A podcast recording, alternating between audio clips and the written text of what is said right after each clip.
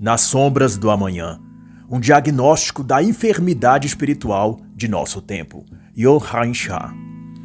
Este não é um audiobook da obra, mas uma simples análise em que faço comentários e observações de alguns pontos importantes do livro. Posso aqui fazer ilações, comparações ou exemplificações para com a política do dia, cultura ou eventos atuais. O autor foi um historiador e linguista holandês que viveu entre 1872 e 1945. Ele foi prolífico e prestigiado por diversas de suas obras escritas nos campos da história cultural e crítica da história além de um professor renomado em seu tempo. Esta sua obra foi escrita dois anos após a ascensão do nazismo na Europa, publicada em 1935, e faz um diagnóstico e reflexão sobre a situação e causas do decaimento da moral e da cultura em detrimento de se chamar na época de moderna.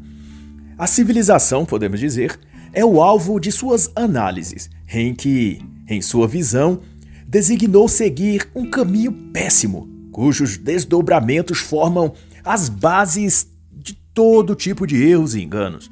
Desvaziamento moral, frieza espiritual, totalitarismo político, doutrinação ideológica, pobreza material e intelectual. O que tangencia esta obra e o próprio pensamento de Reinhardt é a percepção de a natureza humana tenha abdicado nos anos da modernidade, principalmente, dos mais necessários valores que ela deveria ter para guiá-la nas sendas do futuro. Como civilização, a humanidade tem falhado em desenvolver aspectos morais, espirituais e humanos, e, conjuntamente com a fé, tem perdido também e, na mesma medida, sua própria humanidade, sua própria condição de expressar sentimentos humanos. E o autor chama de valores que garantem a continuidade da nossa civilização. Ele descreve nos seguintes termos: O mundo habituou-se ao inferno. Isso significa que o passar dos anos não tem elevado nosso espírito, nossa mente nem nossa inteligência. Temos sim baixado nossa estatura moral e intelectual. E o fato de não percebermos isso ou de convivermos naturalmente e sem se indignar com isso prova o quanto essa afirmação está certa, de que vivemos no inferno, mas nos habituamos a ele. E essa conceituação de Reinhardt faz todo sentido, diante do que o mundo e a cultura de seu tempo estava a viver, com a franca ascensão do nazismo cooptando mentes e corações e anunciando um futuro tenebroso, como de fato veio a ser com o início da Segunda Guerra.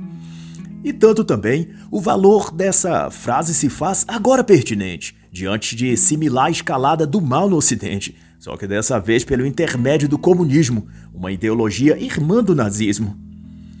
E como no tempo de Johann Schirra, a atmosfera sombria do mal precede acontecimentos terríveis, e os mesmos que agora negam, debocham ou chamam de Teóricos da conspiração, alarmistas ou no tom de chacota de terraplanistas, todos os que alertam para a derrocada do mal crescente do comunismo e totalitarismo de esquerda, esses mesmos serão os que, em nome do Estado ou de seu líder, atuarão como tiranetes contra todos os que o Estado lhes mandar punir, prender ou matar. Serão os que, por obediência cega ao tirano no poder, colocarão em curso a revolução, o regime totalitário ou a nova ordem, a qual agora dizem que é teoria da conspiração. Assim mesmo, como a juventude hitlerista, primeiro comemoraram o renascimento ariano, o projeto nazista de um mundo melhor. Depois, celebraram poder participar da implantação dele. E por último, estavam todos morrendo na guerra que Hitler os levou a lutar.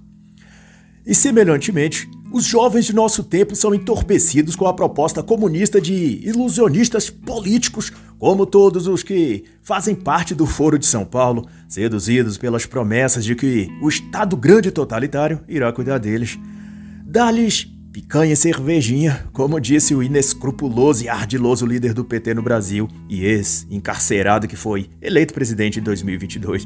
Ele próprio, um dos arquitetos do Foro de São Paulo e dedicado articulador para a implementação da grande pátria bolivariana. e com a ganância de querer mais do que já tem e tudo que ainda não possui, a preguiça de querer receber sem ter de trabalhar para ter, e a soberba de achar que tem o direito de ganhar tudo o que o seu coração desejar, essa massa de jovens que não amadurecem e de adultos que se infantilizam apoiam e ajudam a manchar a América Latina de vermelho comunista, com todos os seus 50 tons de totalitarismo.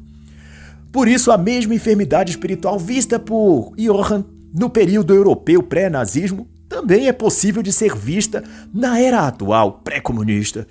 E isso é fácil de ser detectado se comparando aquele momento e este da história. E quando o autor faz então a descrição daquele tempo, parece estar se referindo ao nosso ambiente de agora, de tão verossimilhante que são um e outro. E assim dirá o autor: Vivemos em um mundo possesso. Isso se vê pela flacidez da estrutura social, pela percepção do declínio da civilização, pelas ansiedades nas pessoas. Tudo isso são sinais de uma sociedade em decadência, sintomas de um mal moral e espiritual que se reflete na falta de interesse na verdade, no desapreço pela humanidade das pessoas, pela perda da razão, pela falta da justiça e pelo afrouxamento das cordas intelectuais que deveriam segurar o nível de discernimento e de entendimento que formariam a alta cultura pois é dessa alta cultura que deveria brotar as nascentes de uma civilização verdadeiramente elevada. Mas, muito ao contrário disso, assevera o autor, a civilização moderna sofre uma deterioração progressiva, que, embora atinja aspectos da economia, política e social em geral, ela parte de um processo cultural empreendido por pessoas que decidiram fazer da revolução sua tábua de salvação. Daí haveriam trocado a base espiritual da humanidade por uma base científica, mas na verdade cientificista, como agora vemos no desenrolar dos anos que se passou desde então. Isso eu aqui fazendo essa observação.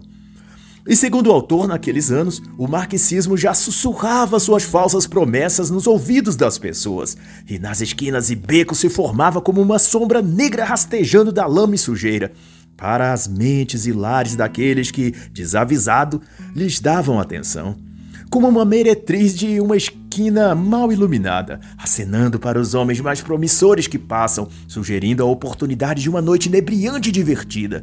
Mas ao fim, depois de capturado o cliente, ela não lhe dará mais do que alguns minutos de prazer morno, apressado e sem nenhuma emoção. Uma ilusão, mas depois de pago o serviço, só resta agora ao cliente pagar.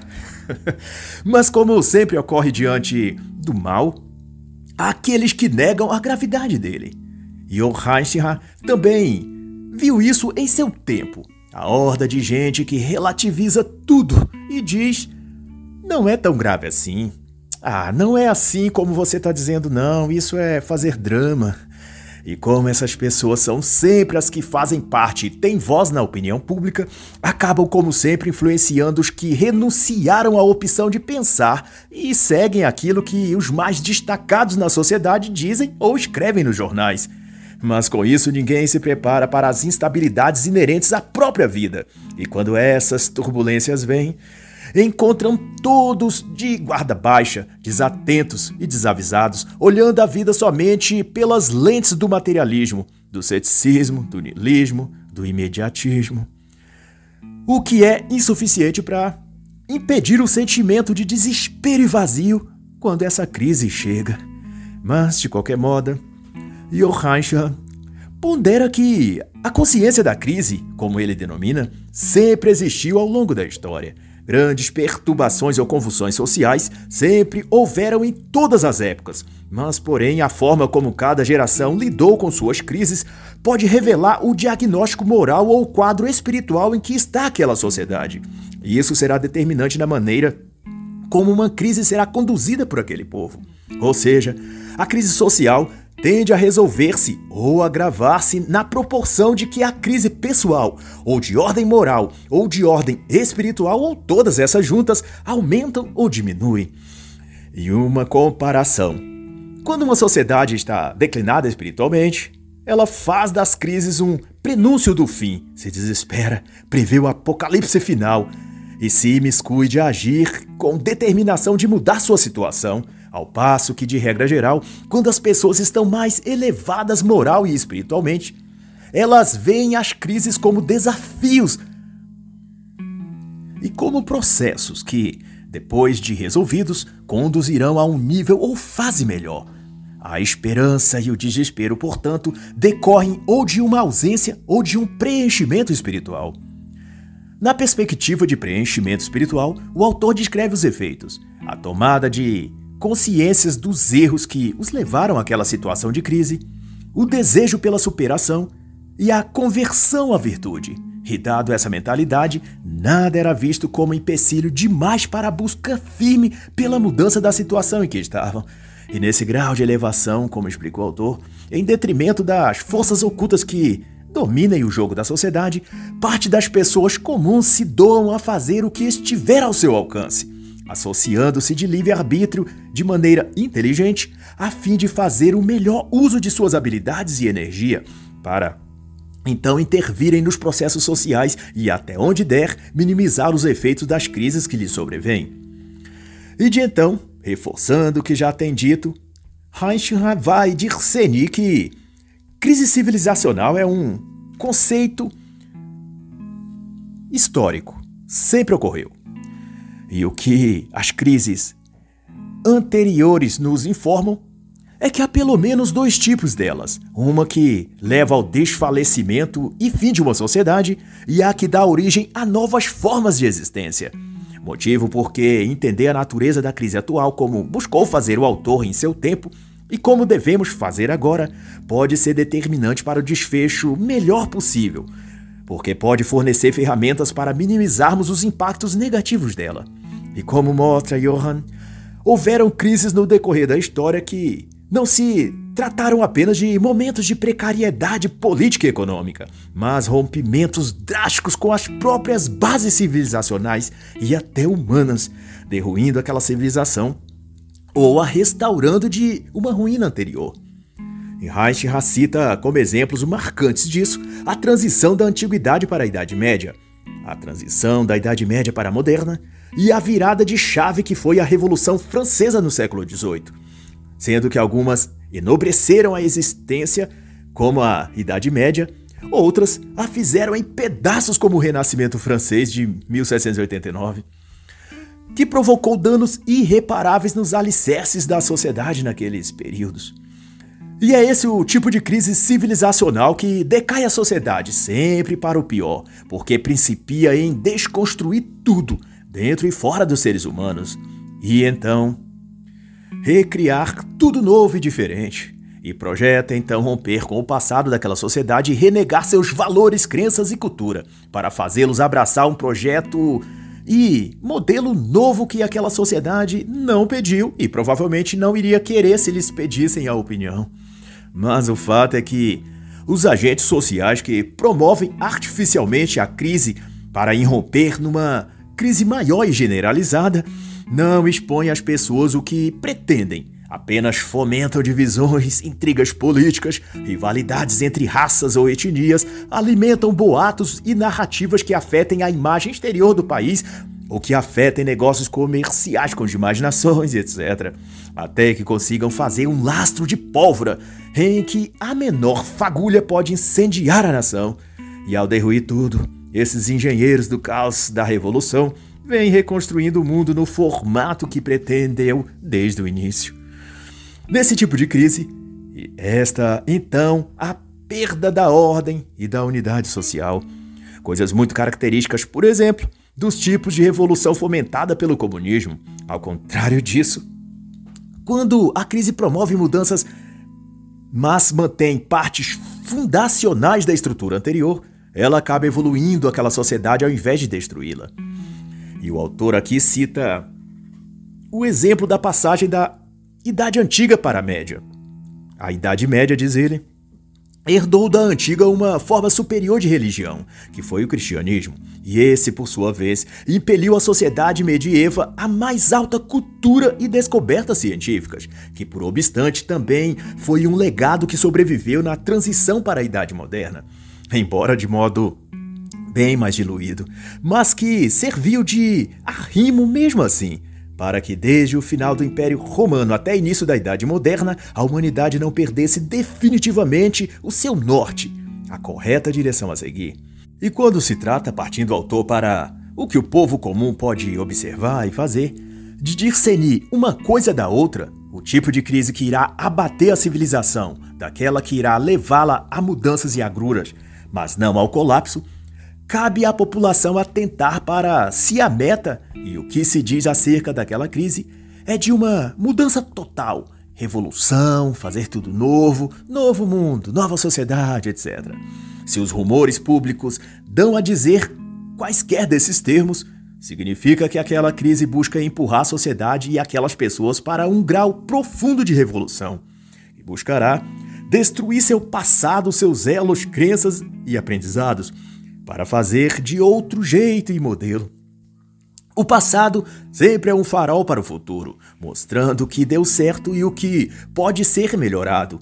Mas quando decorre uma crise que visa romper de vez com esse passado civilizacional e refazer o mundo a partir do zero, se não se está partindo de bases já feitas e testadas pela história, que foram boas então se está baseando em outras bases e alicerces. E quando investigamos um pouco, vemos que tais fundamentos que pretendem que a sociedade seja colocada sobre nunca foram estas antes testadas. Ou se foram testadas, na experiência de, de países, falharam porque são produtos da mente de ideólogos intelectuais fajutos que se julgam iluminados o bastante para prescrever e desenhar um modelo social de mundo perfeito, para que todos então sigam, como se a realidade pudesse ser espelhada numa maquete de arquitetura. E é isso que são arquitetos ideológicos planejando e esquematizando modos de construir um mundo novo, demolindo o velho. Sowell chamou isso de a visão dos ungidos o que esses intelectuais pós-modernos arrogam que têm, uma pretendida superioridade moral e cognitiva que os autoriza a querer dizer e determinar como o mundo e a sociedade devem ser. Por isso eu recomendo então que leiam a obra de Thomas Sowell, chamada Os Intelectuais e a Sociedade. E assim, os tesouros do passado da humanidade são o que deve financiar a evolução do presente e a criação do futuro. Aquilo que tem consistência moral, conteúdo intelectual, direção espiritual e aquilo que expressam beleza, transcendência e estabilidade são joias inestimáveis que nunca se consomem ou se desgastam e devem, portanto, serem mantidas e repassadas às próximas gerações continuamente. E essas irão compor as tradições perenes de uma sociedade, que nunca envelhece, nunca morre e que nunca devem ser esquecidas. E daí se tem que a beleza, a sabedoria e a grandeza antigas, ao serem conservadas, guardadas e compreendidas, irão sempre ajustar aquela sociedade à direção de mais ordem e menos caos. Não se tratando, como pensam alguns, de uma aspiração romântica de restabelecer ou resgatar o passado ou algo do passado apenas por ser antigo. Se trata, ao invés disso, de sustentar nessa sociedade aqueles elementos do passado como fé, a bela arte, certos princípios e valores, que já se mostraram eficazes em manter coeso o tecido social em meio às crises, enquanto essa mesma sociedade é conduzida a outros estágios de desenvolvimento. E dessa forma, os povos e culturas encontram novos caminhos e evoluem e progridem sem arrancar as raízes e sacrificar sua própria existência. A caçada pelo absolutamente novo, vai informar o autor, jogando fora tudo que veio antes nessa civilização e desprezando tudo que seja antigo, é um suicídio civilizacional gradativo, pois nenhuma cultura se mantém sã sem carregar consigo os valores do seu passado, aqueles que permitiram essa mesma civilização atravessar crises e não se deteriorar por completo. Em linhas gerais, então, conforme demonstram as assertivas de Schaar, a cultura de uma civilização decorre ou sofre o efeito, melhor dizendo, do seu estado espiritual, do modo como a moral do seu povo se expressa. A cultura é um rio onde as crises civilizacionais são a correnteza passando por ela. O estado moral desse povo são as margens que dão forma e limite ao rio. A vida espiritual é a própria direção que o rio segue. Desnecessário dizer, então, que a cultura também é a extensão da consciência de um povo Se o povo tem coerência, continuidade de valores e ordem, ele subsiste e também prospera mediante os tempos difíceis. E para o autor, é a fundamentação em valores sólidos e permanentes que eleva a cultura e faz nela surgir aquilo que convencionou-se a chamar de alta cultura. Porque é essa aquela primazia que não decorre do grau ou nível intelectual das pessoas de um lugar, nem por sua arquitetura, sua tecnologia ou estética, mas sim do seu grau de ética e espiritualidade. Uma mesma sociedade pode ser tecnologicamente avançada e intelectualmente destacada e espiritualmente medíocre, o que irá resultar baixa, vulgar e vazia cultura. E se você quiser entender melhor essa parte, retire essa última frase coloque como legenda abaixo das fotos de Anitta, Pablo Vittar, Katy Perry, Jojo Todinho e todos esses que chamam de classe artística. Daí você entenderá perfeitamente o que é baixa cultura. A cultura é um rumo, dirá o autor, e aponta, portanto, sempre para um ideal, que deverá ser social. Prestígio, grandeza ou de comunidade poderá também ser de ordem lógica ou de conhecimento, que são o saber do mundo natural, o conhecer da mente, etc. E poderá ser também o mais sublime de todos, o espiritual, que inclinará ao conhecimento ou busca de Deus, o arrependimento, o sacrifício, a fé. O que se deve ter claro é que toda cultura, ainda nas palavras do autor, representa uma aspiração, significa, ou ao menos deve propor significar, um bem maior, o bem a ser alcançado no tempo presente ou no tempo futuro. E é nisso tudo que se protubera a força maior dos seres humanos, sua real grandeza e o que faz deles a coroa da criação. A consciência do dever. E para Johann, somente nos seres humanos, dentre todos os animais, a consciência pode guiar seus gestos e converter suas ações num estado moral de dever. Esse princípio e capacidade também dará forma a uma mentalidade ética apurada e sensível a uma orientação divina o que, segundo esse princípio, forma e aperfeiçoa esse ser humano e o capacita a tomar decisões constituídas de justiça, de verdade e de fé. Mas caso não siga o seu dever, como a consciência manda, ele anula ou mata aos poucos a sua própria humanidade, tornando-se um ser bruto e desalmado, agindo, sentindo e pensando como um animal, muito mais do que como ser humano. E só ele tem o poder de fazer esse mal a si mesmo. Eu comparando e não o autor, o rei Nabucodonosor, na descrição bíblica, permitiu que a soberba e o mal moral lhe guiasse, e sua forma física espelhou o que havia se tornado a sua mente e sua alma. Ele cresceu pelos, garras e seu corpo se transformou, assumindo a aparência de um animal embrutecido até que o arrependimento e a confissão lhe trouxe de volta a consciência e ele se curou e voltou a ser humano. Quanto mais os sentimentos do dever estiverem ordenados e sob a égide do espírito, esclarece o autor, mais clara é a percepção do indivíduo, mais elevada é a sua mente e mais forte é a sua alma. E toda a cultura se beneficia de suas palavras, de suas ideias e de suas ações, porque a sua presença no mundo expressa também a presença de Deus. E com tantas perturbações sociais e culturais que fazem padecer o mundo, a esperança não se ausenta de seu coração, pois que vê os sintomas da enfermidade espiritual que se alastra em toda parte, mas contudo não se desespera e nem sai do rumo que deve trilhar, pois ele foi imunizado pela verdade, pelo belo e pelo justo. E pela consciência de que ele vive no mundo, mas o mundo não vive nele. E assim então está escrito: E levando-o para fora da tenda, disse Deus a Abraão: Olhe para o céu e conte as estrelas se puder. Assim será a sua descendência. E Abraão creu no Senhor, e isso lhe foi por justiça. Gênesis 15, 5 a 6. E assim encerra a análise da obra Das Sombras do Amanhã um diagnóstico da enfermidade espiritual de nosso tempo, de Han Sha.